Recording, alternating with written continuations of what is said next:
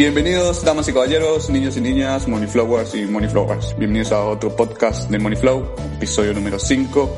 Hoy hablaremos sobre biotecnologías, un podcast donde venimos a hablar sobre noticias, inversiones, negocio, bolsa de valores, finanzas personales y más.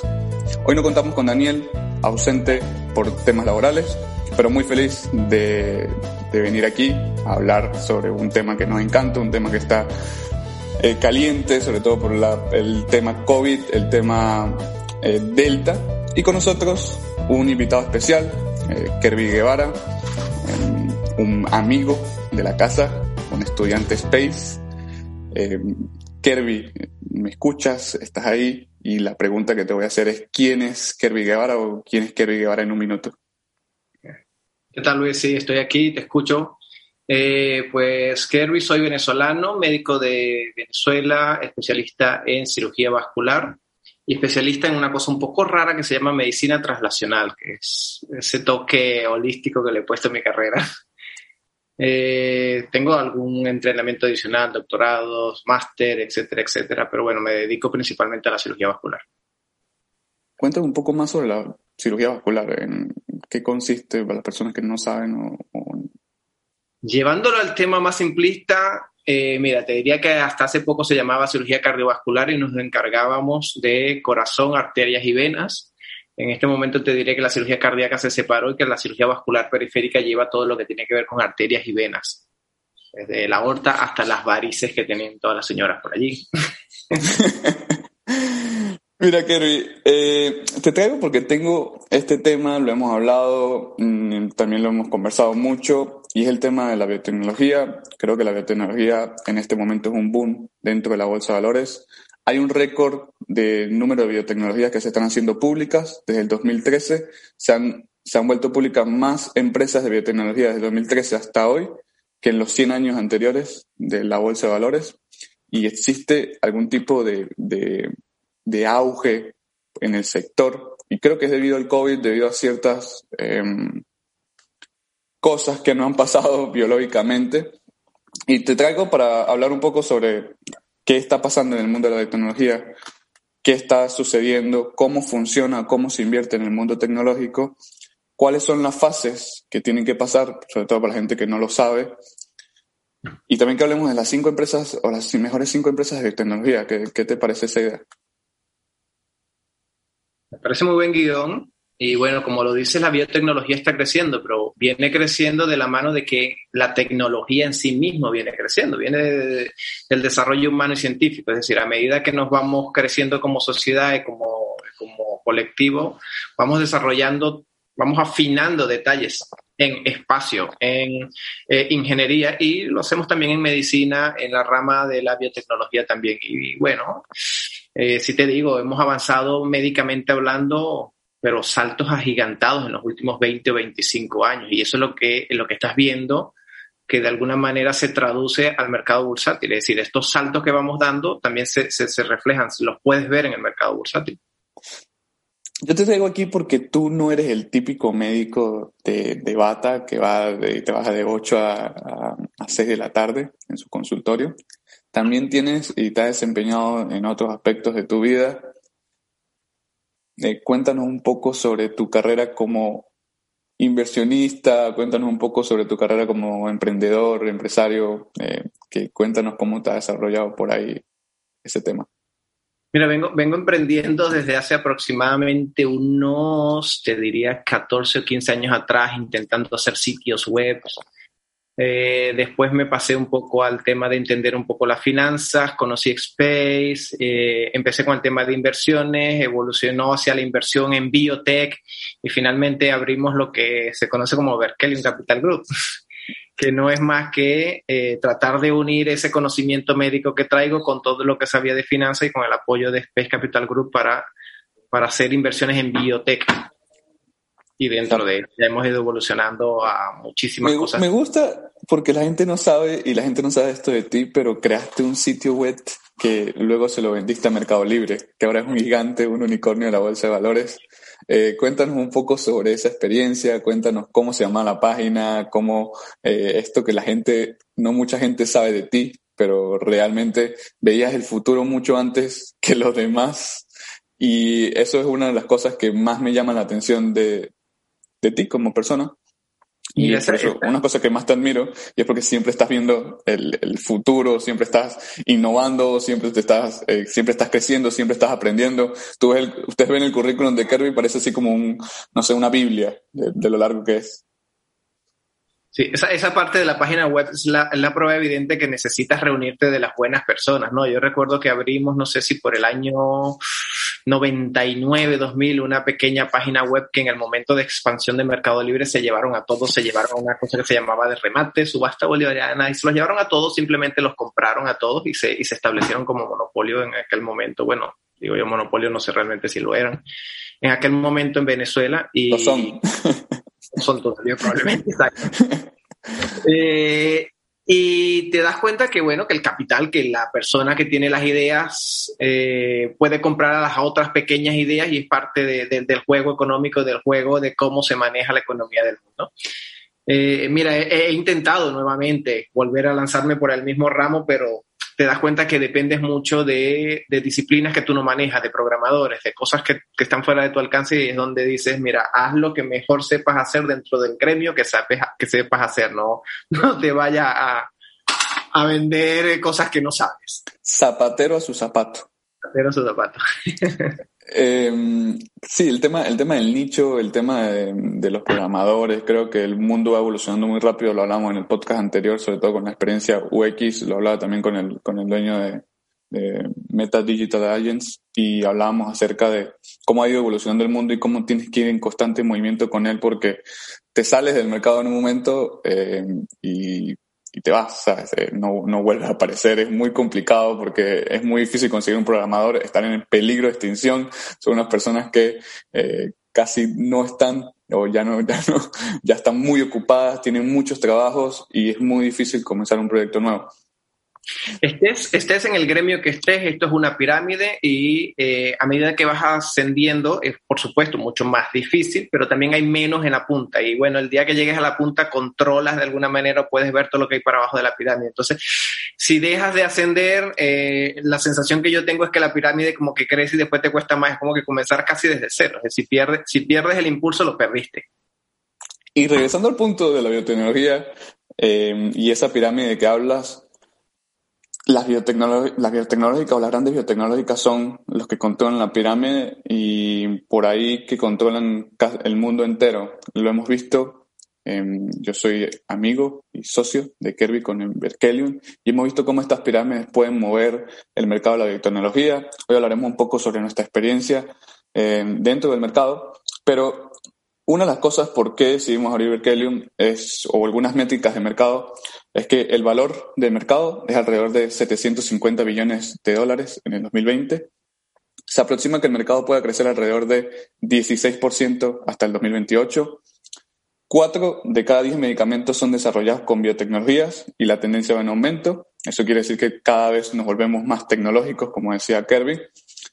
Y creemos de que eh, todo lo que tenga que ver con eh, instrumentos, bioinformática, nubes, eh, sistemas de inteligencia artificial, todo este otro mercado que está saliendo nuevo, porque creo que con la apertura del COVID como que se amplió un poco el tema de investigación, se amplió un poco el tema de, del dinero que le están poniendo a la investigación y desarrollo en el sector. Y creemos que este, este otro sector o esta otra rama puede crecer alrededor de un 25%. Kirby, ¿cómo, cómo, ¿cómo entiendo las fases de un ensayo clínico? ¿Cómo entiendo cómo aprueban un medicamento? No, si yo no sé nada, imagínate que le estás explicando a mi mamá eh, cuál es el primer paso para yo crear un medicamento, por qué las compañías salen a bolsa. Eh, háblanos un poco sobre ese uh, punto o aspecto. Bueno, haces una pregunta bastante interesante y, es bueno que la gente lo entienda porque de aquí van a derivar algunas cosas que son incluso políticas, ¿no? Eh, el primer punto del desarrollo del medicamento es el descubrimiento de un fármaco. Es decir, cuando hablamos de desarrollos de medicamentos, hablamos de cuatro fases que no se confundan con las cuatro fases del desarrollo clínico, ya, te, ya, ya las separaré. Pero hablamos de primero el descubrimiento del fármaco y, y, eso es decir, ese descubrimiento del fármaco pasa por decir qué quiero tratar y cómo lo quiero tratar, ¿no? Es decir, lo hemos visto, por ejemplo, con el COVID. Bueno, con el COVID yo sé que quiero tratar el COVID, pero ¿qué quiero tratar? ¿El COVID grave, el COVID sintomático? ¿Quiero ser preventivo con una vacuna o quiero tratar a aquellos que ya están infectados? Entonces, eh, esa selección de qué quiero hacer, ese es el primer, ese es el primer paso, ¿no? Esa, esa necesidad, como en muchos negocios, surge sola. Hay una enfermedad y tú, intentas darle una respuesta. Entonces tú lo que intentas es decir cuál es la molécula a, la que yo quiero desarrollar, a qué es lo que yo quiero tratar y bajo qué concepto lo quiero tratar. O sea, básicamente me estás diciendo de que lo primero que tenemos que hacer es ver el problema y luego buscar la solución con el fármaco y ahí más o menos vamos. Eh, eso es lo que, lo que entendí.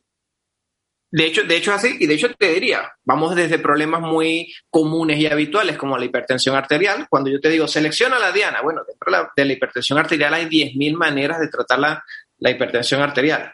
Vamos ahora a enfermedades rarísimas. Entonces, si acaso hay uno. Entonces, esa selección de diana, esa, ¿qué trato y bajo qué concepto lo trato, cómo lo trato? Ese es el primer paso.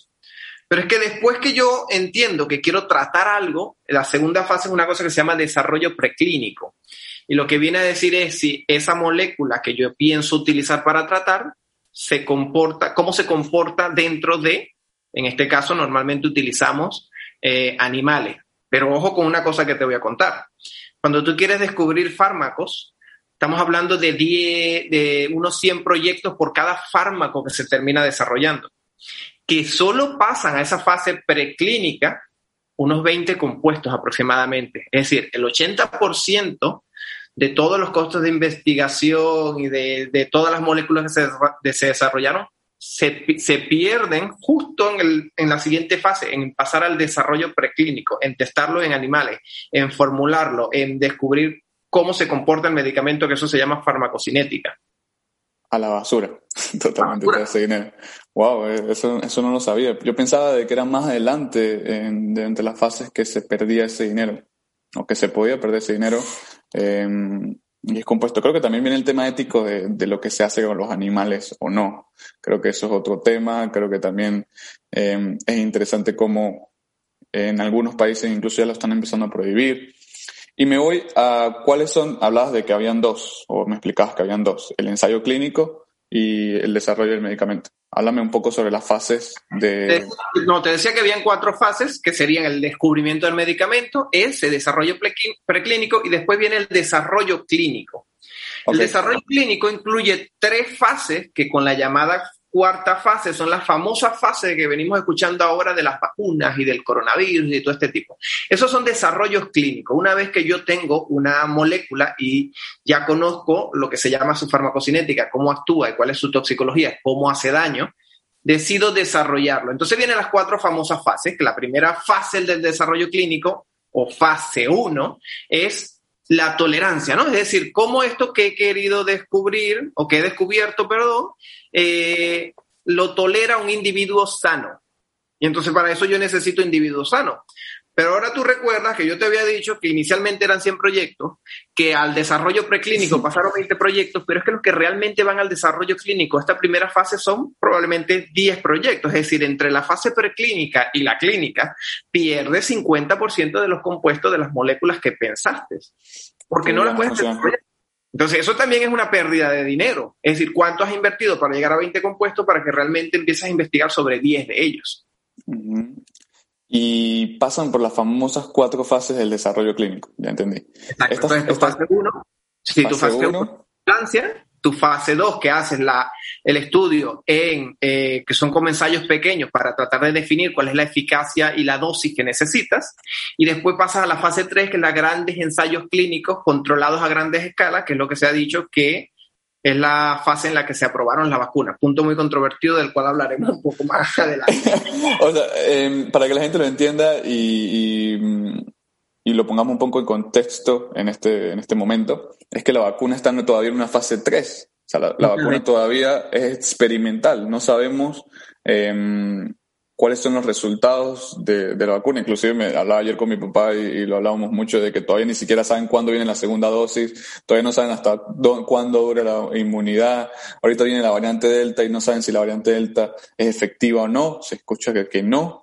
Eh, quiero que me des un poco sobre ese tema de por qué eh, lo aprueban en emergencia, pero es una fase experimental, ¿cierto?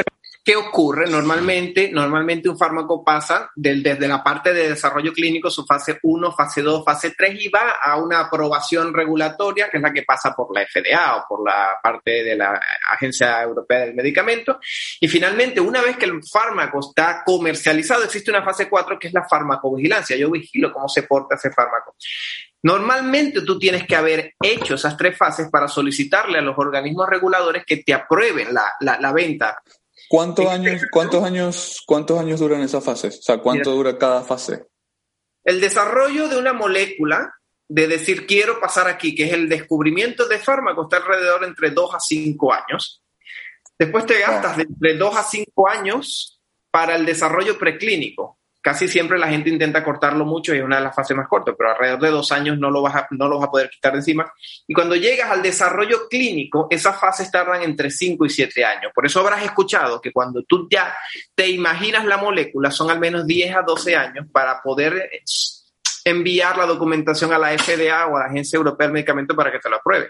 exacto, o sea, eh, a 12 años. Para que la gente, para que la gente entienda, o sea, si yo, si yo descubro en este momento, ejemplo, si yo descubro en este momento la cura del SIDA, eh, la FDA tuviese que pasar por un proceso de 10 a 12 años para que la FDA me lo apruebe y pasar cierto, ciertas barreras regulatorias para yo llegar ahí. Quieres tratar, si tú exactamente descubres lo que quieres tratar, tienes que llevarlo a una fase preclínica, son dos años más, y después tienes que pasarlo por las fases de desarrollo clínico, son cinco o siete años más. Si, si tú lo descubres hoy, todavía te quedan al menos 10 años por delante.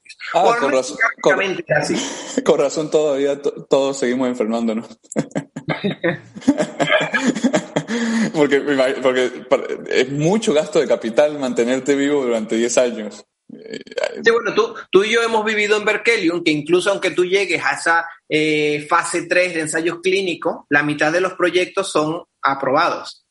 Bueno, te diría que incluso la mitad de los proyectos pasan a regulación aprobatoria o, a intención de aprobación y solo 20% menos pasan a realmente a ser aprobados. Entonces, aunque tú haces todo el desarrollo y toda la inversión económica, eso ni siquiera todavía es garantía de que va a ser aprobado, ¿no? Tú y yo hemos vivido grandes fármacos que han sido analizados en Berkelium, que sabes que son excelentes, pero por cuestiones de que la fábrica no etiqueta bien o que no hemos podido... Eh, de, verdad, de verdad que es absurdo la...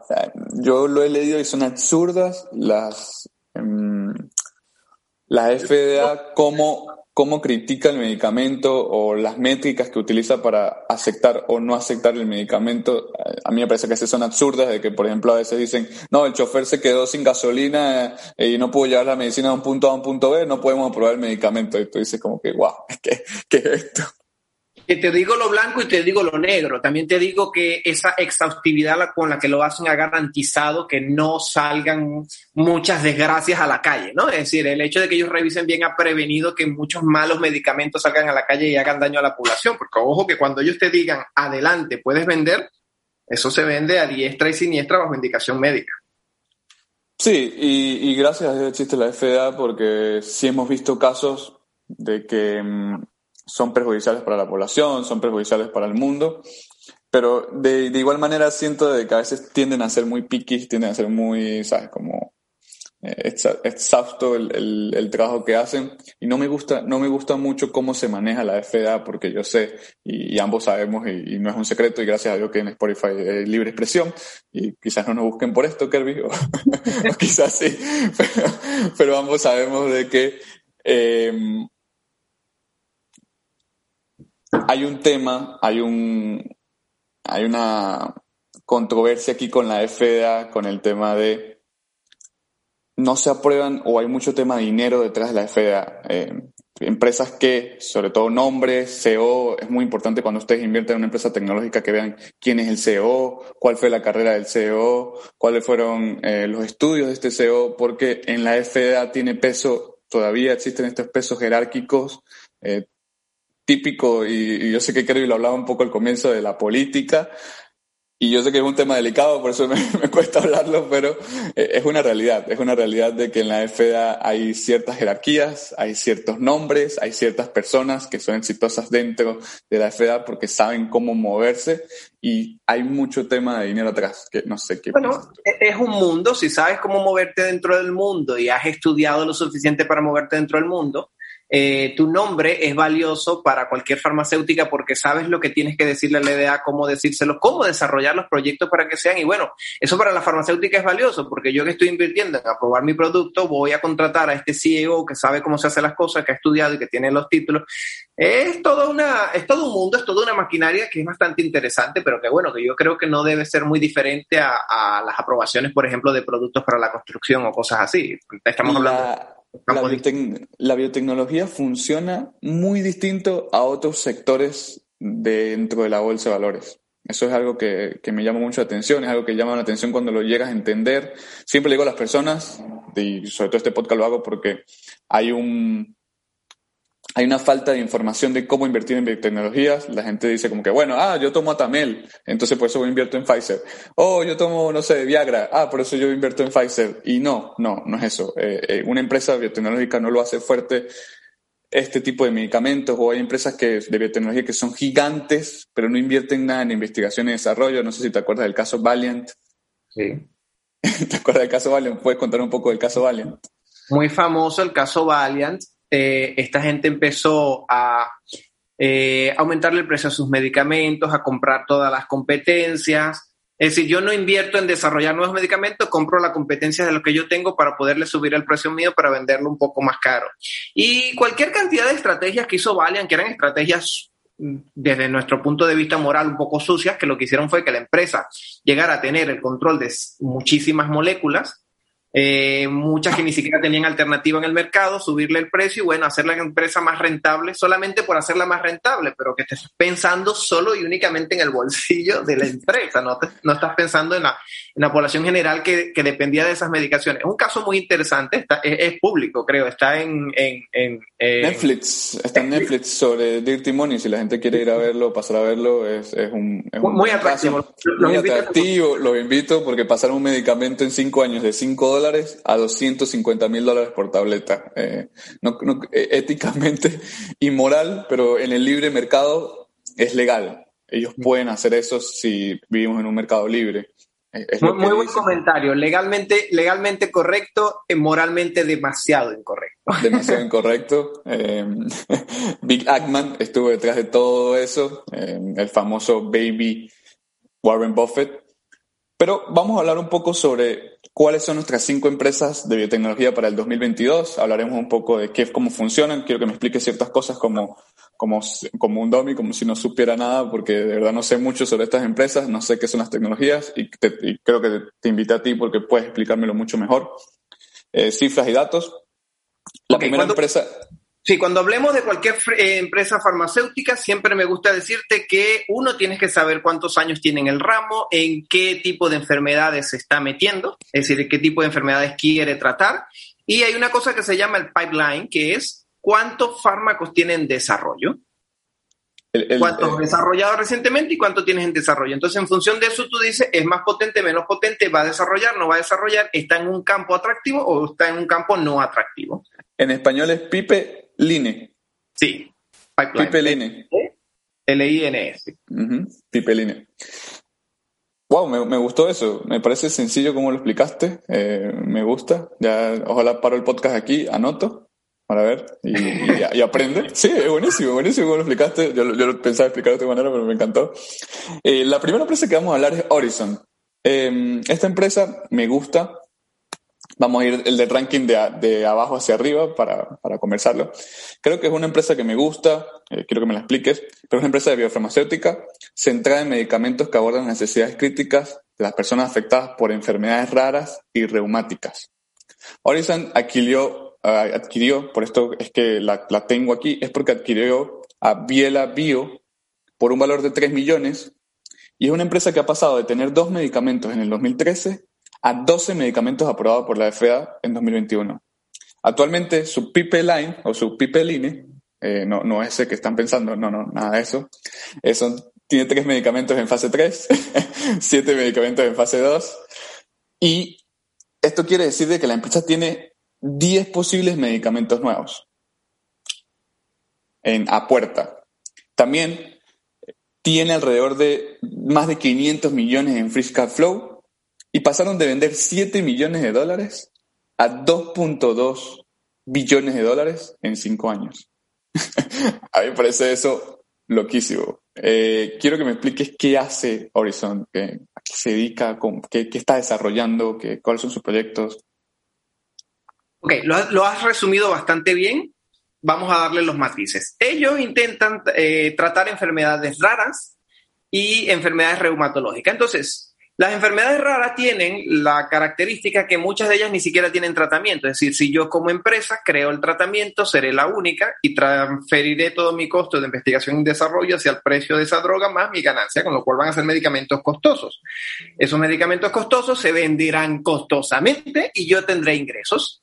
Entonces, una empresa que ya tiene capital porque tiene un free cash flow de 500 millones y se permite desarrollar este tipo de medicamentos y sabes que los vas a llevar hasta el final, porque eso es muy importante. Es decir, yo puedo tener una idea grandiosa, pero es que si no tengo el, no tengo el dinero suficiente, me quedaba en aquellas fases que te decía del ensayo preclínico, me quedaba en la, en la fase 1 o 2, porque simplemente no tengo dinero para avanzar, para hacer los ensayos como tal. Entonces, no, esta empresa tiene el dinero y eh, está invirtiendo ese dinero en enfermedades raras y reumatológicas. Las enfermedades reumatológicas tienen una prevalencia altísima, con lo cual si yo creo cosas nuevas y que realmente me mejoren la calidad de vida del paciente reumatológico, es que tengo clientes, dicho de alguna manera.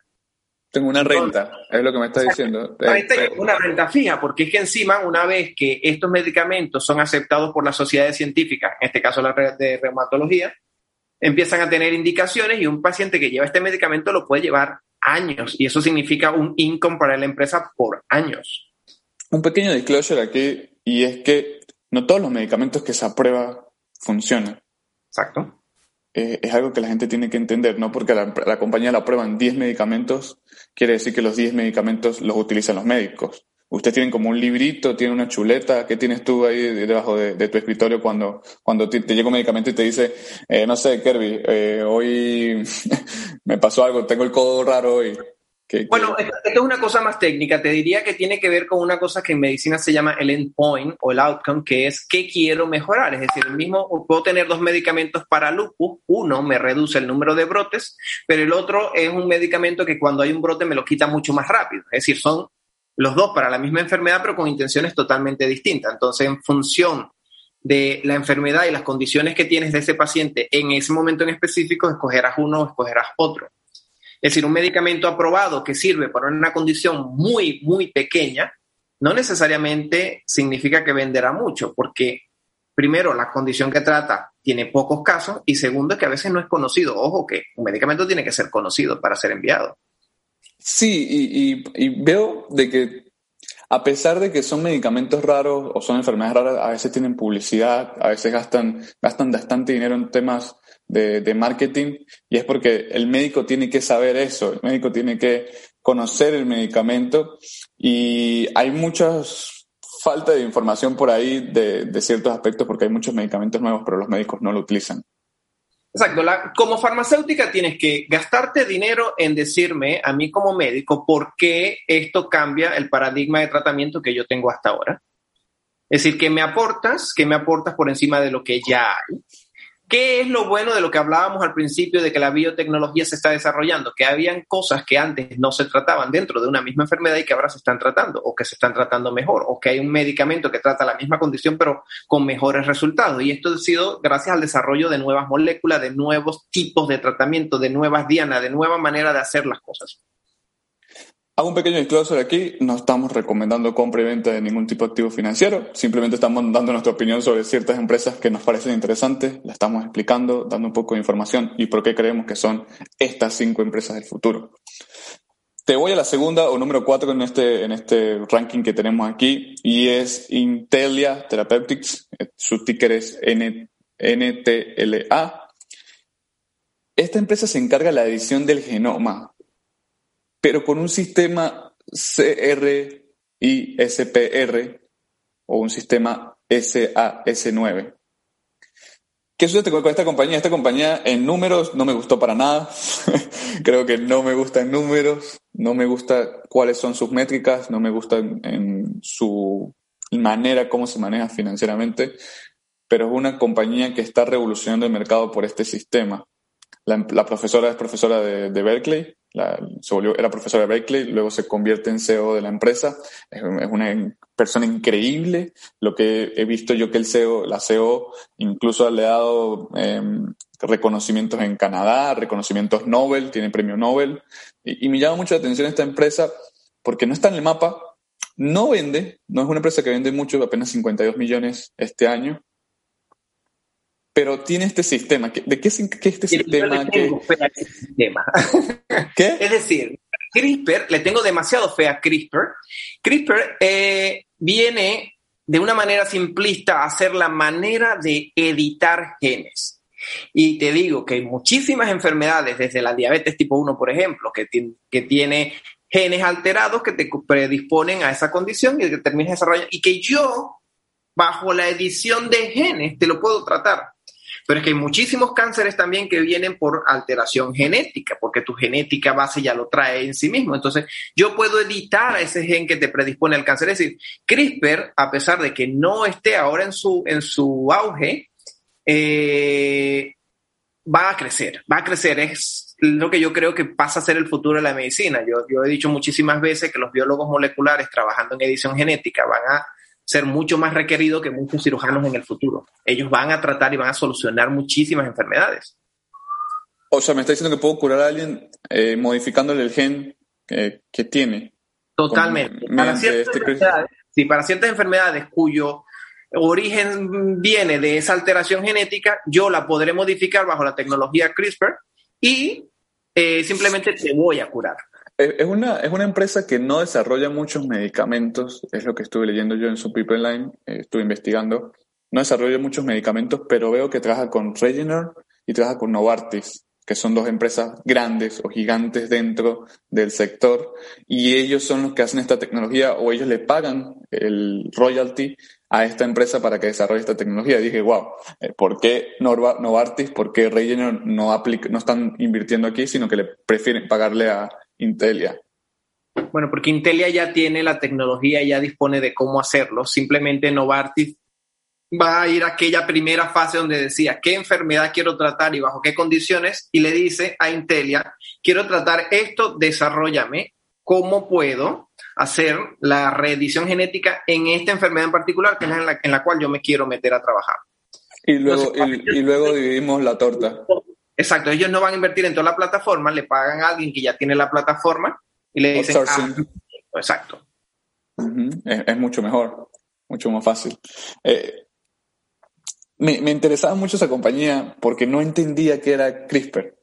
No, no, yo sé que, y todo el mundo lo habla dentro de la bolsa, eh, hablo con mis amigos y me dicen, esta compañía está haciendo esto CRISPR, y yo, ¿qué es CRISPR? Yo pensé que era como un, pensé que era una persona, al principio pensé que era una persona, luego pensé que era un medicamento, y luego vi que era una tecnología. Eh, si ustedes ven, los, busquen qué es tecnología CRISPR en YouTube, ustedes pueden ver una cantidad de información que queda como que, wow, o sea, podemos, en verdad, está la cura a la humanidad de todo en este tipo de tecnología.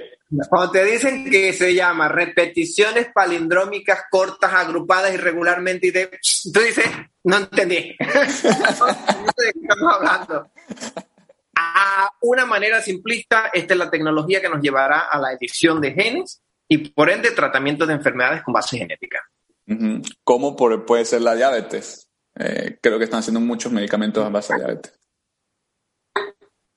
Número 3, en nuestro ranking tenemos a Fate, a, FATE, F-A-T-E, eh, FATE Therapeutics. Es una empresa de biofarmacéutica en etapa clínica dedicada al desarrollo de inmunoterapias celulares de primera clase para el cáncer y trastornos inmunitarios. Quiero, y, y me gustó, y está en mi ranking 3, Kerry, porque yo siento de que el cáncer es el tema de las biotecnologías, es el tema futuro, es el tema cómo curar el cáncer. Y me gustó mucho esta compañía, porque primero su capitalización bursátil es pequeña, tiene apenas 7 mil millones de dólares de, capitalización bursátil. Para la gente que no sabe qué es la capitalización bursátil, es el tamaño que tienen en bolsa o el tamaño que de la compañía eh, que es pública. 13 medicamentos en fase 1, mucho futuro, mucho futuro esta compañía, pero también la veo un poco inestable financieramente. Pero quiero que me expliques qué hacen, cómo lo hacen, eh, no, no entiendo mucho cómo están haciendo. Voy a decir cosas buenas, como por ejemplo cuando tú miras la capitalización bursátil que tú estás describiendo y la comparas con cuánto realmente hay de dinero y de valor de la empresa, del enterprise value, FATEN no está desfasada, es decir, lo que está costando es lo que realmente es su enterprise value. Y eso es bueno porque dices, bueno, al menos no va a haber una caída estrepitosa de lo que yo invierta aquí. ¿Qué es lo bueno de FATE? Que tiene muchas líneas. ¿Qué es lo malo? Que cuando estamos hablando de todas esas fases de desarrollo, muchas de sus líneas, que todas son para, tratamientos tumorales, están en las fases 1. Entonces, eh, ya habíamos hablado del tiempo y dinero que se necesita para llegar esa fase 1 a hasta el momento aprobatorio.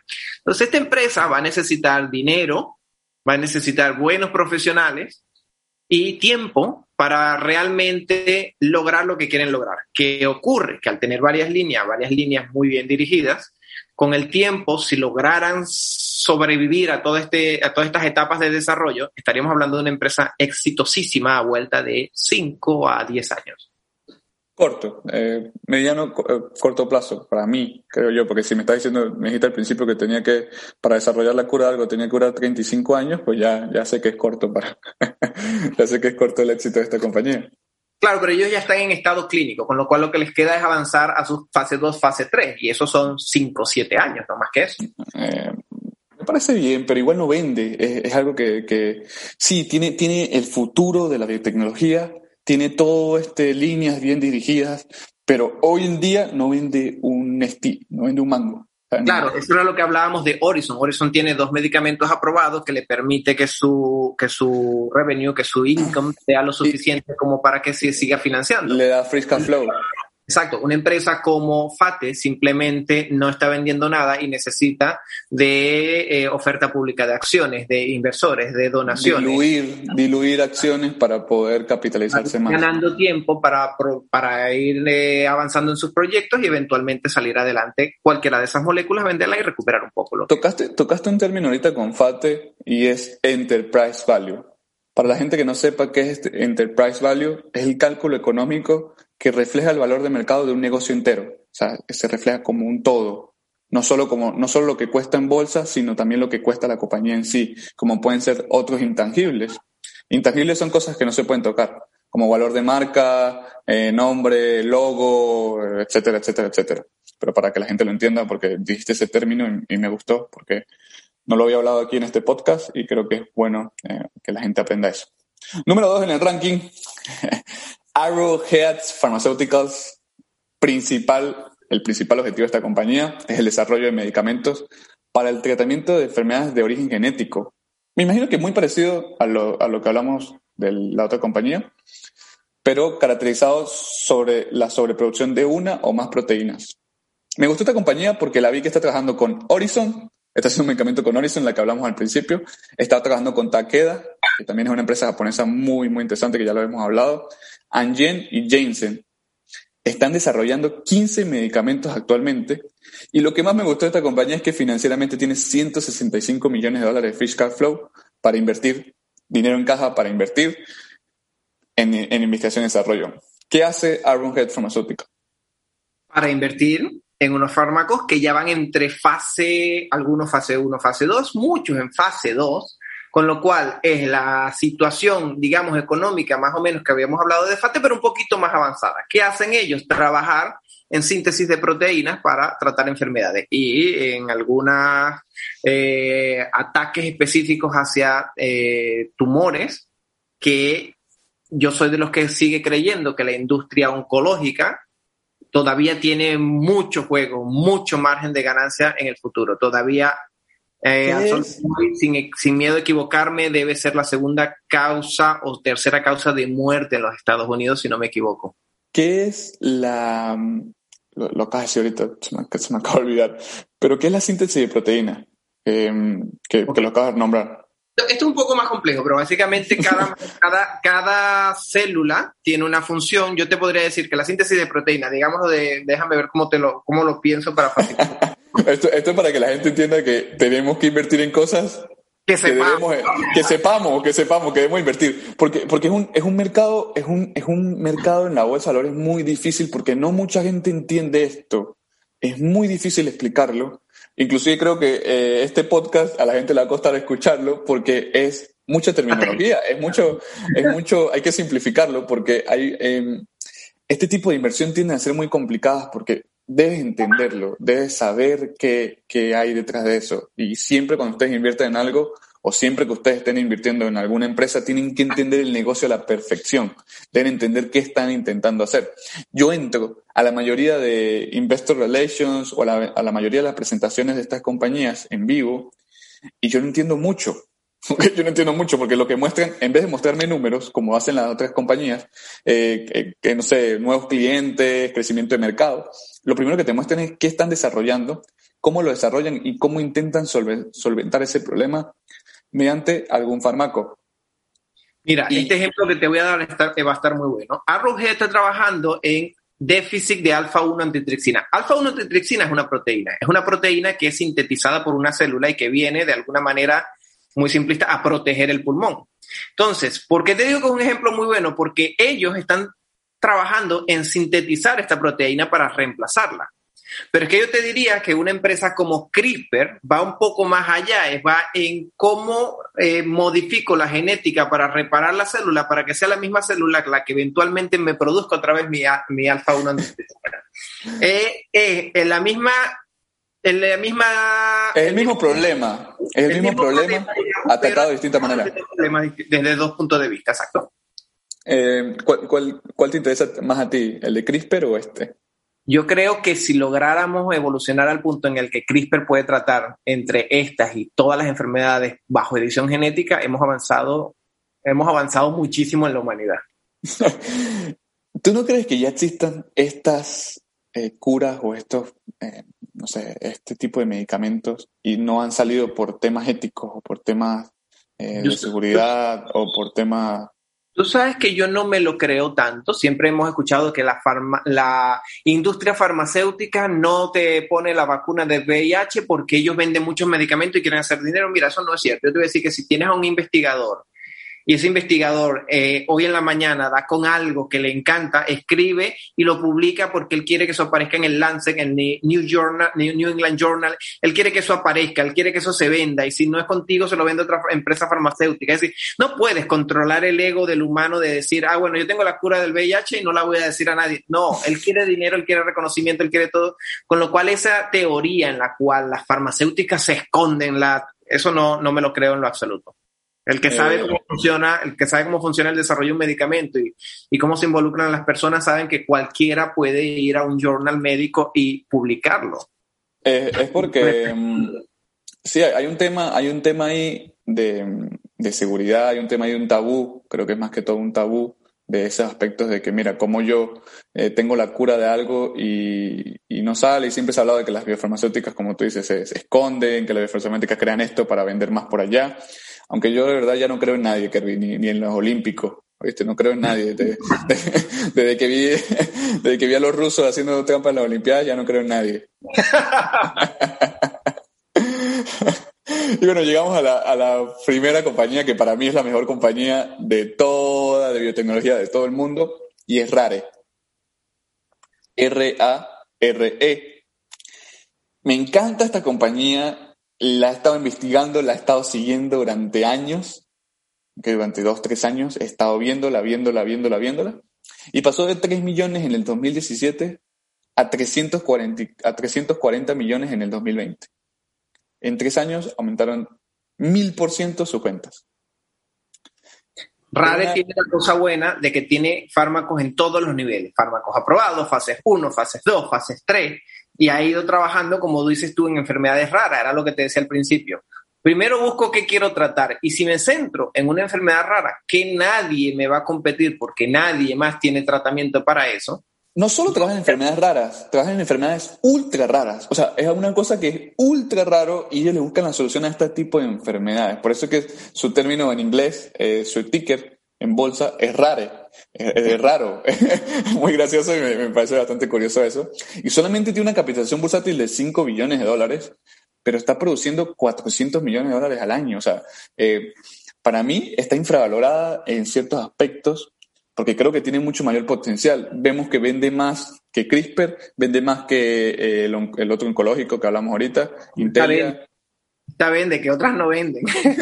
por lo menos vende, exacto, vende. Y creo que esa venta le va a dar un cash flow. Además tiene el poder, el pricing power del consumidor. El pricing power es, que le puede cambiar el precio del medicamento cuando ellos quieran porque son la única solución del mercado. Es la única, es la única cura que tiene este tipo de personas sobre su enfermedad y tiene ese pricing power. Además, están trabajando con Bayer, que si Bayer es bueno, tú sabes eso. Sí, bueno, te digo una cosa, tampoco es tan fácil modificar el precio de la medicación cuando tú solicitas, al menos en la Unión Europea, y creo que, la FDA funciona un poco igual, cuando solicitas, bueno, voy a vender este medicamento, llegas a un, a un acuerdo de precio, ¿no? Tratando de trasladar a la venta y potencial número de productos vendidos, eh, tu I más D más tus ganancias más todo, es decir, no puedes poner el precio que que te da la gana. Llegas a un acuerdo en función de lo que le expones al FDA que necesitas recuperar. Sí, yo creo, yo creo que RARE es el futuro de la tecnología, eh, sobre todo a nivel de creaciones de... Creo que estas cinco empresas son el futuro de la tecnología, pero RARE para mí es la favorita porque tiene este, no sé, tiene esta ventaja competitiva frente a todo el mundo de que hago lo más raro del mundo, las cosas más raras del mundo yo las curo. Rare tiene la ventaja de que es una farmacéutica bien llevada de momento, que trabaja sobre enfermedades raras, con lo cual simplemente al ser bien llevada puedo desarrollar productos, puedo avanzar, voy haciendo lo que correctamente debo hacer, pero es que lo voy haciendo sobre todo en enfermedades raras, con lo cual no tengo, no tengo tantos competidores alrededor tratando de hacer. No hay competencia, no hay competencia, no, no, tienes a nadie, no hay nadie que esté curando, no sé, cualquier enfermedad rara. Yo veía las fotos, porque en la presentación tienen las fotos de las enfermedades raras y yo decía, wow, hay gente así, ¿sabes? Como que, eh, eh, de verdad, disclosure, cuando vayan a ver la presentación de Rare, tengan cuidado, no, que no haya niños al lado, que no tengan a su primito ahí. Eh, pues te voy a contar que esta empresa tiene una cosa muy buena que es que todo lo hacen en California, en Florida, unos sitios perfectos para trabajar. sí, seguro se la pasan en la playa, los, médicos se la pasan en la playa. Eh. Pero tú, tú estás en Barcelona, o sea, también es que eh, puedes ir a la playa, estar en un sitio perfecto. ¿Por qué no desarrollas algo así? Exacto, bueno, porque que era lo que decíamos, no, no, no es solo la idea, es la idea del capital, la las regulaciones legales. Bueno, pero, pero por lo menos tienen la playa, eso es lo bueno, ¿no? Y puedes ver a Messi. Inspiración la tengo. Y puedes ir a ver a Messi, ¿sabes? Sí. No, no puedes ir a ver a Cristiano, pero ya puedes ir a ver a Messi. Mira, te, tengo ciertas noticias, Kerry, y quiero tu punto, y, y, tengo dos noticias puntuales y quiero tu punto de vista sobre estas noticias. ¿Te parece? Vale. La primera noticia que tengo es que hay una nueva prótesis de corazón artificial. Un dispositivo llamado AESON es una prótesis, un implante que incluye válvulas biológicas derivadas de, tejido bovino y funciona como una fuente de alimentación externa para el corazón. Esta empresa recibió el año pasado la aprobación de la FDA para comenzar investigaciones, incluyeron 10 pacientes y este año implementaron un corazón artificial a uno de ellos. Es la primera, creo que es la primera historia que pasa. No, no estoy seguro si, si no, pero me, llamó la atención de que eh, es una cura para el problema de un donante de corazón. No sé qué piensas tú si esto eh, puede ser algún tipo futurista, eh, trabajar a través de tejidos bovinos para curar este... No, no lo había escuchado, tendría que buscarlo un poco más en profundidad. El uso de, materiales se, llama cheno injerto, que es básicamente derivado de animales, no es una cosa nueva, es una cosa que viene siendo la medicina desde hace rato. Y válvulas cardíacas derivadas de tejido bovino ya existen también hace rato. El que están haciendo, que es tan efectivo que logra eh, ofrecerle un puente al paciente antes del trasplante, es lo que llama la atención. Es decir, el trasplante de corazón es un problema porque hay mucha gente necesitándolo, pocos donantes o poca capacidad de extraer corazones, digámoslo de alguna manera, y eh, mucha gente se muere en la lista de espera. si yo diseño lo que es un problema, es un problema. Es un problema. Si yo diseño lo que sea que me permita eh, darle una alternativa a ese paciente como una especie de recurso mientras llega el trasplante, mientras lo consigo, pues es maravilloso. Oh, puente quiere decir de que te lo ponen mientras te llega el otro. Exacto, mientras llega el real. Wow. Sí, sí, por eso, por eso que eh, dijiste puente y no, entendía que era el puente, pero ya, entendí que es puente. Otro, la otra pregunta y la otra noticia que tengo es que la, la empresa de implantes cerebrales de Elon Musk recauda 205 millones de dólares de Google y otros fondos de Venture Capital para desarrollarlo. Esta empresa Neurolink tiene como objetivo conectar los cerebros con dispositivos móviles. No sé qué piensas acerca de este tema. Yo, creo que esto lo hemos, esto lo hemos discutido alguna vez ya en Berkelium. Eh, ojo con todo el tema de inteligencia artificial y acoplamiento de la inteligencia artificial a la biología, a nuestra biología. Es decir, llegará un momento, lo creo sinceramente, no sé si lo verá nuestra generación, donde eh, el, eso que vemos de tocar el dispositivo y llevarlo con el dedo va a ser, va a ser tonto porque de alguna manera estará integrado a cómo lo hagamos, a cómo lo ejecutemos, a cómo lo manipulemos, que será muchísimo más fácil y dirán, mira, los tontos estos utilizaban teléfonos móviles hace 20 o 30 años atrás. Sí, eh, eh, como pasaba anteriormente cuando, ¿te acuerdas? Cuando ponías el CD así en el DVD o cuando, bueno, yo sé, Todo esto utilizaban DVD. Bueno, tú me dirás que, tú me dirás, tú me dirás qué pasa hace 30 años, porque yo no sé qué pasa hace 30 años, creo que. ¿Tú, me puedes contar más sobre eso. Yo, sí te digo que yo sí vi el cassette y el tener tu, tu Walkman. el VHS y eso, ponerse el VHS. La generación Walkman, ¿qué es eso? que Incluso el MP3 les parece raro ya, o sea, que te bajabas las canciones descargadas por un programa de piratería. pero, pero yo creo que hay un tema ético aquí y te voy a dar mi punto de vista acerca de esto eh, yo creo que el ser humano o Elon Musk, sobre todo este tipo grandes como Google, Elon Musk, todas estas empresas gigantes de Venture Capital o desarrollo de tecnologías, están buscando una solución a un problema. Creo que el tipo de esta tecnología va a personas desarrolladas o que personas que tienen algún tipo de discapacidad y quieren solucionar ese problema mediante esta implementación, darle la alternativa al paciente, como lo acabas de explicar con el tema del corazón. Pero hay un tema ético de que el ser humano siempre está predispuesto a hacer el mal con este tipo de tecnología. Puede, puede, pero yo me centro, por ejemplo, en la capacidad que tengas de implantar chips neuronales que te permiten manejar una prótesis de brazo o de pierna para una persona que sufrió una amputación por el motivo que sea. Entonces tú dices, hombre, esto es avance, esto es avance, ¿entiendes? Entonces, eh, puedes intentar crear el traje de Iron Man para invadir un país, bueno, puedes, pero también puedes hacer cosas buenas, es decir, yo creo que cuando estas cosas sigan avanzando tendrán que avanzar con ello las regulaciones también para que se controle de alguna manera. Pero el problema, el problema es que el gobierno no avanza en las regulaciones. O todavía, imagínate, todavía no hay regulaciones contra el Bitcoin. Y ya, y ya Elon Musk está creando el Iron Man para atacar China, ¿sabes? Es, una locura, es un, es un, tema, es un tema loquísimo y es un tema de que, de que para mí me llama mucho la atención. Es un tema que creo que éticamente muchas personas lo ven bien, y otras personas lo ven mal. Ayer, ayer lo comenté en el grupo, en el chat de Space, donde tenemos 400 personas, y, uno comentó y que, sí, yo me lo pondría. Claro que me lo pondría. Y yo, wow, qué increíble esto. Este tema está súper genial, súper loco. Luego es alcance, ¿no? No es nada más que imagínate que aún utilizándolo para, para fines buenos es el alcance. Es decir, tampoco estás creando cosas que sean para el alcance de toda la población. No por ello vas a dejar de crearlos, pero pero no todo el mundo podría permitirse una terapia de este tipo de, de este nivel, digamos, de estos costos. Sí, sí, pero yo creo que al, principio lo van a probar, lo van a regalar, tú sabes. Creo que creo que al principio no es que lo van a vender de una vez. Eh, no creo que lo ven así, porque el ser humano tiene siempre miedo a lo desconocido. Y bueno, por último, eh, bueno, Kirby, agradecerte por hoy por tu tiempo. Yo sé que eres un tipo ocupado, eres un tipo, un tipo trader, ahí se te ve que estás en tu oficina. La gente, la gente no te ve, solo te escucha. Pero bueno, darte eh, las gracias por estar aquí. Esperemos que Daniel aparezca. Esperemos que Daniel esté bien. Daniel, eh, Daniel también te envía saludos. Eh, eres, parte de la familia, eres parte de, de todo lo que es el grupo Space. Nos alegra que estés con nosotros, nos alegra tenerte como amigo. Eh, de verdad, creo que tenía que darte un espacio en mi podcast porque creo que eres una persona increíble que aporta un valor. Creo, que hemos gastado una hora hoy.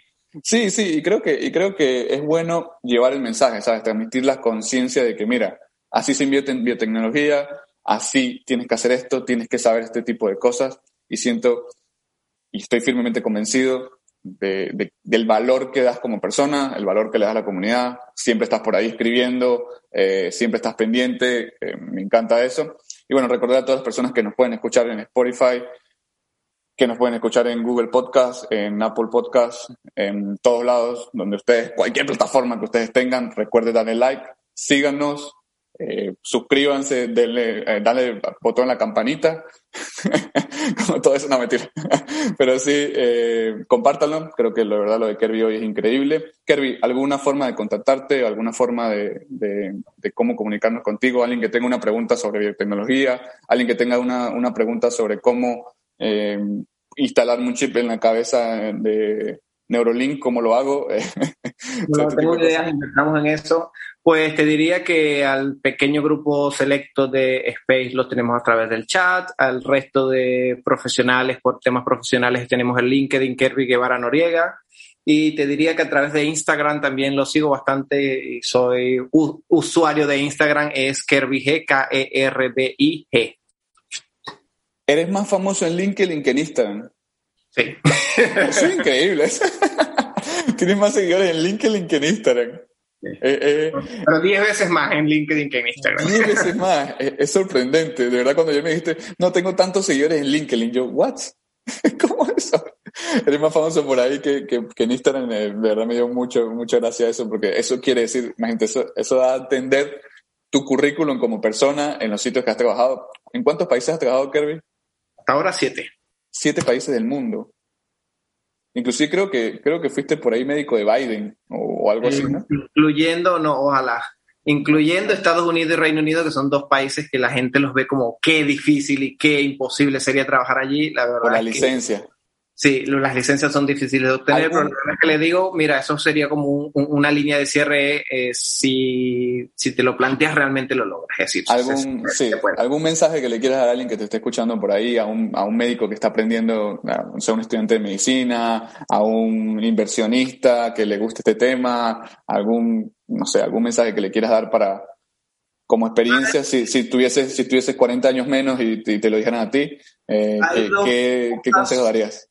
Si hay dos cosas que tengo muy claras. Creo que sea la ciencia que sea, integrarla con otra ciencia es parte del éxito, integrar dos ciencias. Es lo que hemos hecho en Berkeley, lo que ha sido mi vida, es integrar dos ciencias. Y creo que es clarísimamente una de las claves del éxito. Eh, dos, créetelo e inténtalo. Es decir, en el camino te lo van a decir, no se puede, no lo vas a lograr, es difícil, otros han fallado, pero que también otros lo han logrado. E incluso si ves que nadie lo ha logrado, la pregunta que te tienes que hacer es por qué no soy yo el primero que lo va a lograr. Es decir, esfuerzo, esfuerzo, esfuerzo y perseverancia en lo que quieres. Buenísimo, eh, gracias, creo, que un bonito mensaje ese de, unir las dos ciencias y la perseverancia. Eh, el tema de unir las dos ciencias es principal, creo que eso es algo fantástico. Y bueno, eh, recuerden seguirnos por ahí, denle like, eh, vayan, suscríbanse, nos vemos en el próximo episodio del, podcast. Eh, hasta la próxima. No sé por qué hice eso, pero hasta luego. Hasta luego.